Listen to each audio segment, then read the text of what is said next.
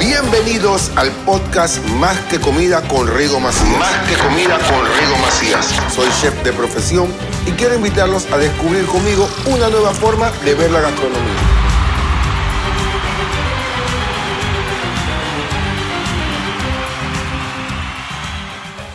Hola a todos, estamos nuevamente en un capítulo más de Más que Comida en su segunda temporada conmigo nada más y nada menos que el chef Rigo Macías. Y hoy vamos a hablar de algo que me gusta mucho y son los postres, los dulces, pero tengo a una personita muy especial para mí que nos va a explicar por qué después de tantos años trabajando en el mundo de la logística en diferentes empresas en Colón, decide dar un giro radical a su vida y se dedica a la repostería. Con ustedes, mi amiga del alma, Sorina Santa María. Bienvenida, Sorina. Cuéntanos un poco y gracias por venir a este podcast. Hola Rigo, mi amor. Gracias a ti por dar un espacio en tus redes, en tu podcast. De verdad muy agradecida. Eh, um, la pregunta que me haces, Rigo, de verdad, eh, no es un cambio, no fue un, cambio. Yo creo que más que un cambio fue una búsqueda. En realidad, eh, tú sabes tú, tanto tú como yo trabajamos siempre para una empresa, eh, a lo que estamos acostumbrados, a lo que nos educan, ir a la escuela para conseguir un trabajo, y tú siempre andas en esa búsqueda de algo que te llene, de algo que, que lo intentas todo. Cojo esta carrera, cambio de trabajo, y tú no te sientes plena. En la repostería me pasa todo lo contrario. Yo no estuve buscando, la repostería me escoge.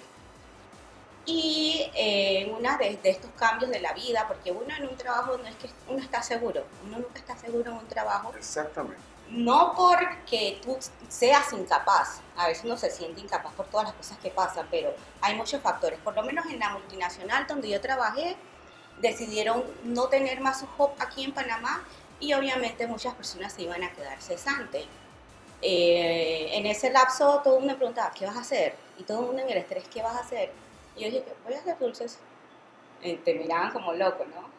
Eh, ¿De verdad vas a hacer dulces? Porque ya yo tenía como que un año probando, haciendo, y es donde a mí me, me, me, captura, la repostería me captura y quería aprender más y quería aprender más. Las cosas me quedaban bonitas. Deliciosas. Deliciosas también, gracias por la apreciación, de verdad creo que... Yo me acuerdo lo primero que, lo primero que yo probé tuyo fueron unas galletas. Sí, yo me empecé... acuerdo que eran unas galletas, fue lo primero que yo probé que tú hiciste, unas galletas. Yo empecé con galletas y es... Eh, tú me conoces, creo que de toda la vida, sin principio y sin final. Y lo mío no era eso. Yo pedí unas galletas que necesitaba para un evento. Okay. Tenía 10 días antes y la persona me decía, ay no, no se puede. Yo le digo, bueno, ok, yo quiero 50 galletas, pero si tu producción es más, te la compro. Y estaba tan desesperada. Y la persona me dijo, no, no, no y no. Y le decía, ¿qué necesito? Te lo estoy pidiendo con 10 días de anticipación. Y la persona me dijo, no, Sorina, no puedo hacerlo. Y tú sabes que uno cuando le dicen no y que tú le estás dando tantas alternativas Exacto. a la persona, hey, ¿qué pasa? ¿Estás vendiendo o no estás vendiendo? ¿Quieres darte a conocer o no te quieres dar a conocer? Yo me dije, ¿tú sabes qué, Sorina? En San Vicente de Paulo a ti te enseñaron a hacer galletas, tus propias galletas. Dijo, yo estaba en cero, yo no sabía Así nada. empezamos mucho. E- Esa es la parte de que lo que nos impulsa a salir de esa zona de confort. Y he visto cada persona que ha estado aquí tiene una historia y por eso que te, te, te invité, te iba a invitar en la primera temporada, pero decía, no es el momento todavía, porque todavía no estás desarrollado tanto en estos temas. Y de verdad, eh, de verdad, yo que te conozco, de verdad, y te admiro, te aprecio, y te tengo un gran cariño, eh, sí he visto toda la evolución que has hecho y créeme que como, como o sea, el, el, el, el, el nombre te queda corto, casi ángel, porque de verdad endulza la vida de las personas. Y eh, aparte de eso, tienes, cuidas cada detalle de lo que haces. Y yo que vi la evolución tuya de las galletas, ahora, que ahora estás pro, pro, pro, pro, y, y sí te llamo chef, porque eres una chef, para mí eres una chef, eres una de las mejores chefs reposteras que conozco. Quiero preguntarte, ¿cuál es el secreto? ¿Cuál, cuál, cuál, es, cuál es tu ingrediente? ¿Qué, qué, qué es lo que tú le pones? ¿Qué, qué, qué es lo que tú le agregas, tu valor, o, o sea, tu, tu, tu magia a cada postre que tú haces? quitando la parte del amor, quitando la parte de la creatividad, quitando la parte de la dedicación, ¿qué es lo que, lo que más te gusta o cuál es el, el ¿cómo te digo? Ese secretito para cada postre o cada dulce o cada galleta que tú haces. Yo disfruto cada cosa que yo hago. Al igual que las galletas no las sabía hacer y me fui perfeccionando poco a poco buscando la manera de que saliera no perfecta, que salieran deliciosas. Em, yo no aprendí repostería. ¿No estudiaste La- repostería? No, la repostería a mí me enseñó no simplemente a ser repostera, sino a cuidar mi energía, a estar en paz, a estar, feliz, porque todo lo que tú haces, si tú no lo haces amándolo, en paz, tranquilidad, las cosas no te salen bien. Eso es cierto. Mira, tuvimos, eh, eso es lo que yo le Entonces uno aprende una cosa y terminas aprendiendo lo real, lo real de la vida. Lo real para hacer cada cosa y todo. Uno no hace las cosas de mal humor porque no le gustan o para salir del Exactamente. paso. No, yo respeto mucho a los chefs reposteros. Los respeto porque eso es paciencia y es delicadeza y esas son dos cosas que yo no tengo ahora mismo. tú que me conoces, tú sabes que yo la paciencia no es mi pasión. Eh, bueno, uno busca, uno en su búsqueda uno busca lo que le Y gusta. tú te y inspiras en que que cada vez que haces algo, aparte independientemente que yo te diga, bueno, eh, Sorina, yo quiero que me hagas un dulce con Mario Bros y todo lo demás, pero yo puedo decirle a muchos reposteros que me hagan el dulce de Mario Bros y va a quedar de pronto bonito, puede que quede igual, mejor o peor que el tuyo, pero el secreto tuyo, que, o sea, yo que lo he probado, está en el sabor. O sea, tú no me vendes un dulce que solamente está lo que yo quiero, porque muchas veces tú vas para una fiesta o vas para un evento, el, postre o el dulce o lo que sea está bonito, pero cuando lo vas a probar te quedas como casi un minuto como que como, como que la vainilla, huele rico, pero cuando la pruebas no te sabe bien. Entonces, el tema es ese, o sea, que, que, o sea, tú dices que tú no, estu- o sea, tú la por la repostería te llegó por casualidad, pero para mí no, porque yo he probado desde tu dulce Navidad, que soy fiel fanático, tú lo sabes, eh, me los llevo ahora de viaje, y he probado la primera vez que probé un Red Velvet, tú lo hiciste, me acuerdo que fue para el baby shower de mi hermana, y de ahí es uno de los postres que me gusta.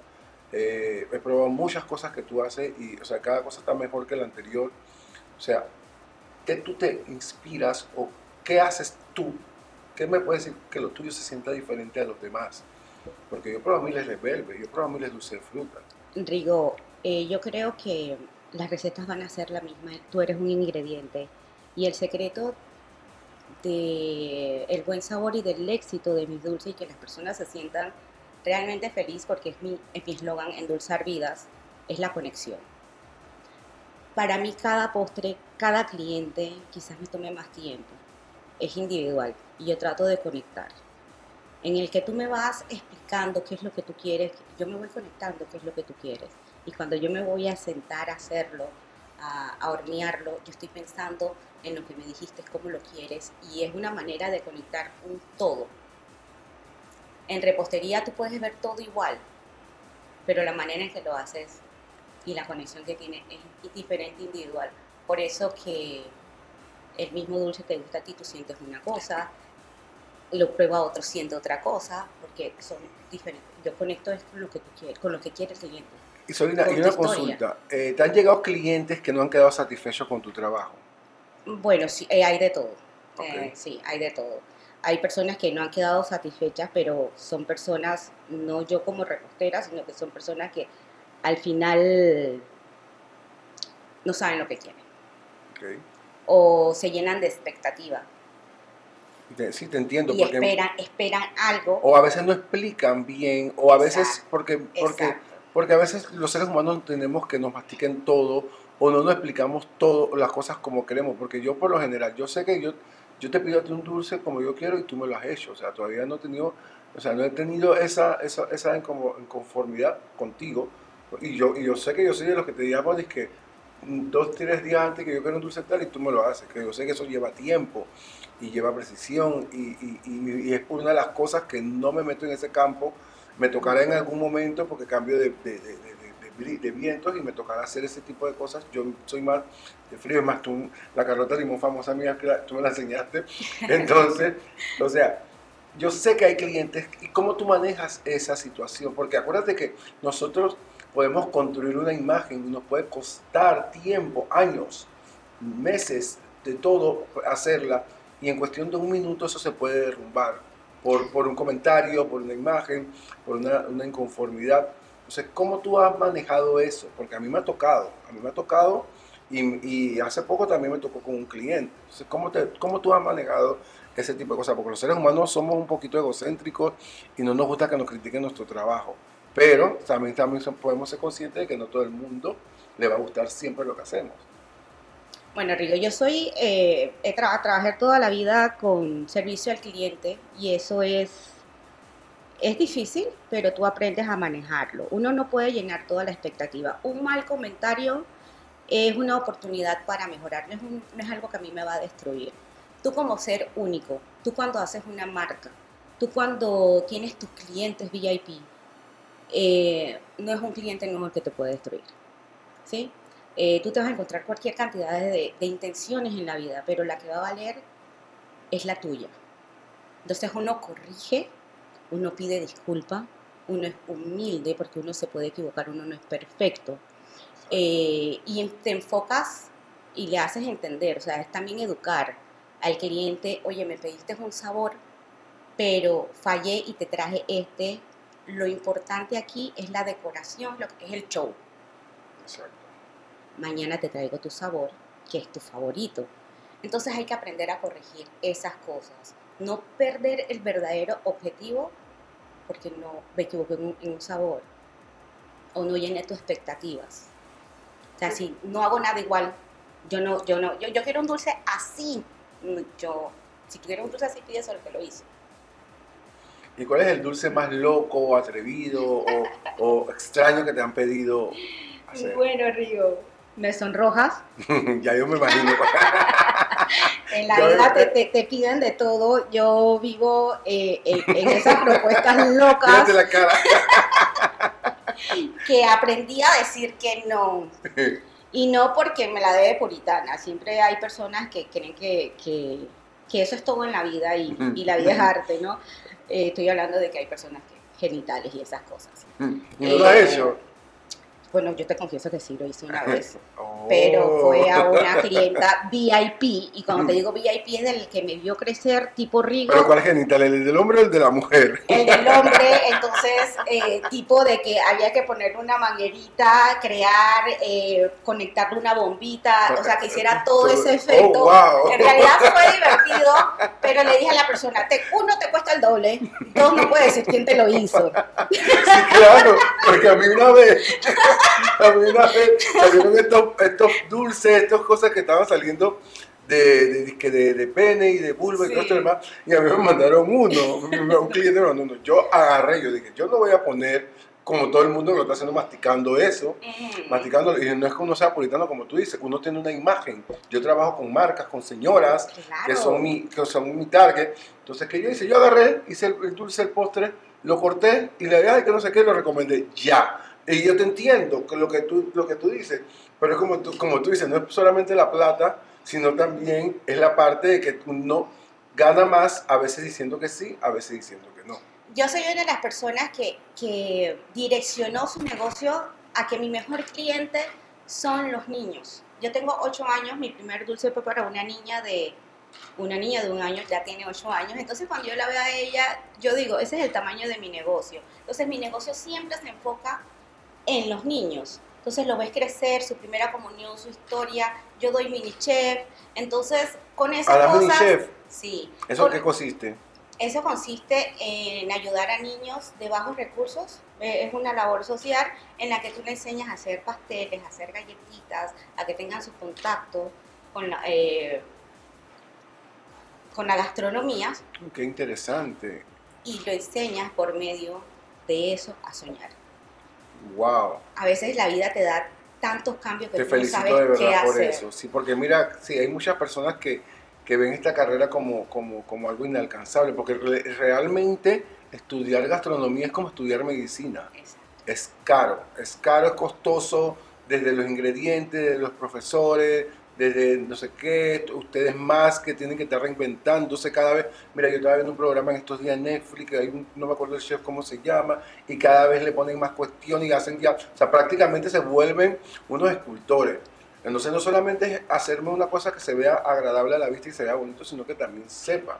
Porque en una de las, cuestiones de la gastronomía, uno de, de las leyes de la gastronomía es que todo lo que está en un plato se debe comer. Entonces. Entonces todo se debe comer. la Entonces, contaminación cruzada, todas tantas cosas que tienes que tomar en... Entonces, sí, eh, mi debilidad es trabajar con los niños. Cuando entró la pandemia, les dije, bueno, por lo menos todos los que pasaron por mi minichef se saben lavar las manos. Entonces es eso, yo no puedo... pero qué chévere, de Yo verdad. no puedo entonces eh, hacerme famosa edad? un tipo de dulce de 4 a 14 años. Oh, wow, tú tienes paciencia entonces. Porque de cuatro años, bastante. Para ser repostero hay que tener paciencia. Sí, hay que tener paciencia. Porque mira, yo di clases una vez a unos niños, un, un taller, pero eran niños más grandecitos, nueve, el más grande, el más de 9 hasta como 12, 14 años. Y ya ellos tienen más, más conciencia, son más, hacen caso y todo lo demás, que fue pizza. Que me metieron en ese curso que no soy mucho de la pizza, pero bueno, sí, me, sí, sí di la cara y todo le gustó. Entonces, Solina, volvamos al tema de la parte de la gastronomía. Yo veo, tú, haces, tú has hecho dulce de boda, yo soy 15 años y toda esta cuestión. Eh, ¿Qué opinas? Porque yo, yo sé que tú, yo, yo he probado tus dulces y yo, y yo a veces he visto cosas. ¿Qué opinas? Yo he visto tus dulces espectaculares, hermosos, 4, 15, 4, 10 pisos y todo lo demás. Y nada más lo único que se come es la parte de arriba. ¿Tú has hecho ese tipo de dulces, sí o no? ¿Y por qué? No. No, ¿por qué? Uno, porque en- eh, económicamente estás gastando prácticamente lo mismo. Yo siento de que si vas a invertir dinero en decorar un cartón, es mejor que hagas Un dulce. un de- dulce de verdad. O sea que un dulce tuyo pesa. Pesa. Y si tengo que hacer un dulce de cinco pisos y montarlos en el mismo lugar, entonces esa noche lo haré. Oh, wow. Pero no, no, no lo comparto. Hay personas que lo hacen, pero ya te digo, lo mío es pasión más que un negocio. Entonces, si es por perder el tiempo forrando cosas, voy a forrar dulces.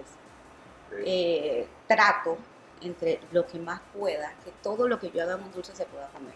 Ok, Solina. Y de todas las cosas que tú has creado, ¿qué es lo que más te gusta hacer? O sea, que yo por lo general a mí me gusta mucho hacer pasta, risotto, mezclar de pronto mi, mi comida colonensa con, con, con- con- hacer fusión de, de, de, de- comida. ¿A ti qué te gusta hacer? ¿Más un dulce, un postre o, o, o hay un dulce que también no te gusta hacer, pero te encargan hacerlo?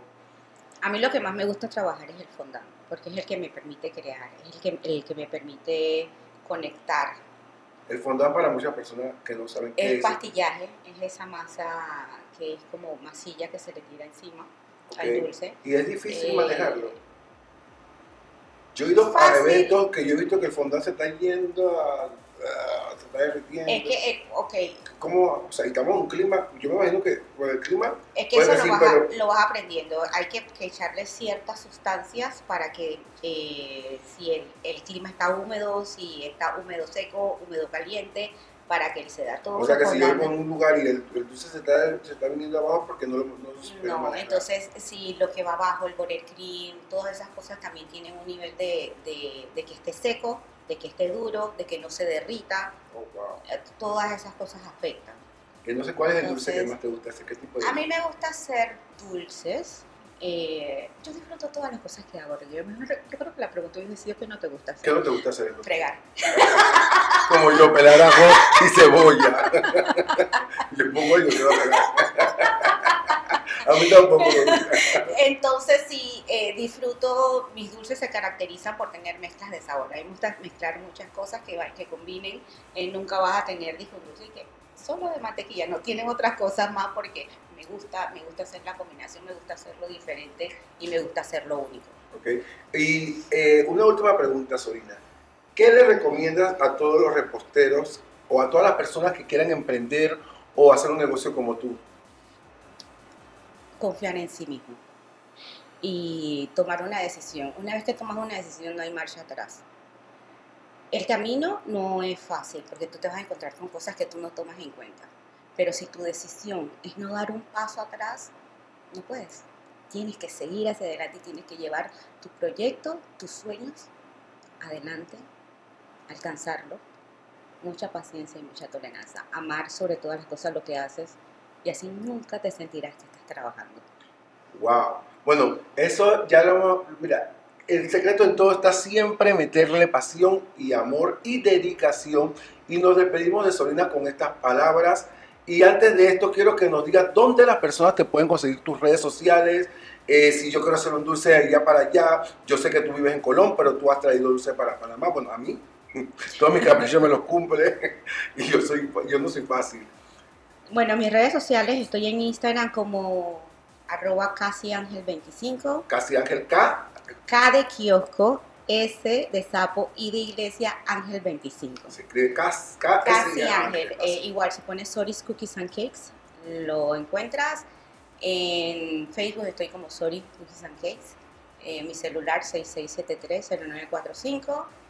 Y Y bueno, antes de irte tu eslogan, yo creo que me lo digas, por favor. Tú sabes que yo amo esa parte. Dímelo, pero tal cual como tú lo dices. Ok, mi eslogan, eh, mi nombre y mi eslogan es Soris Cookies and Cakes, endulzando vidas. ¡Bravo!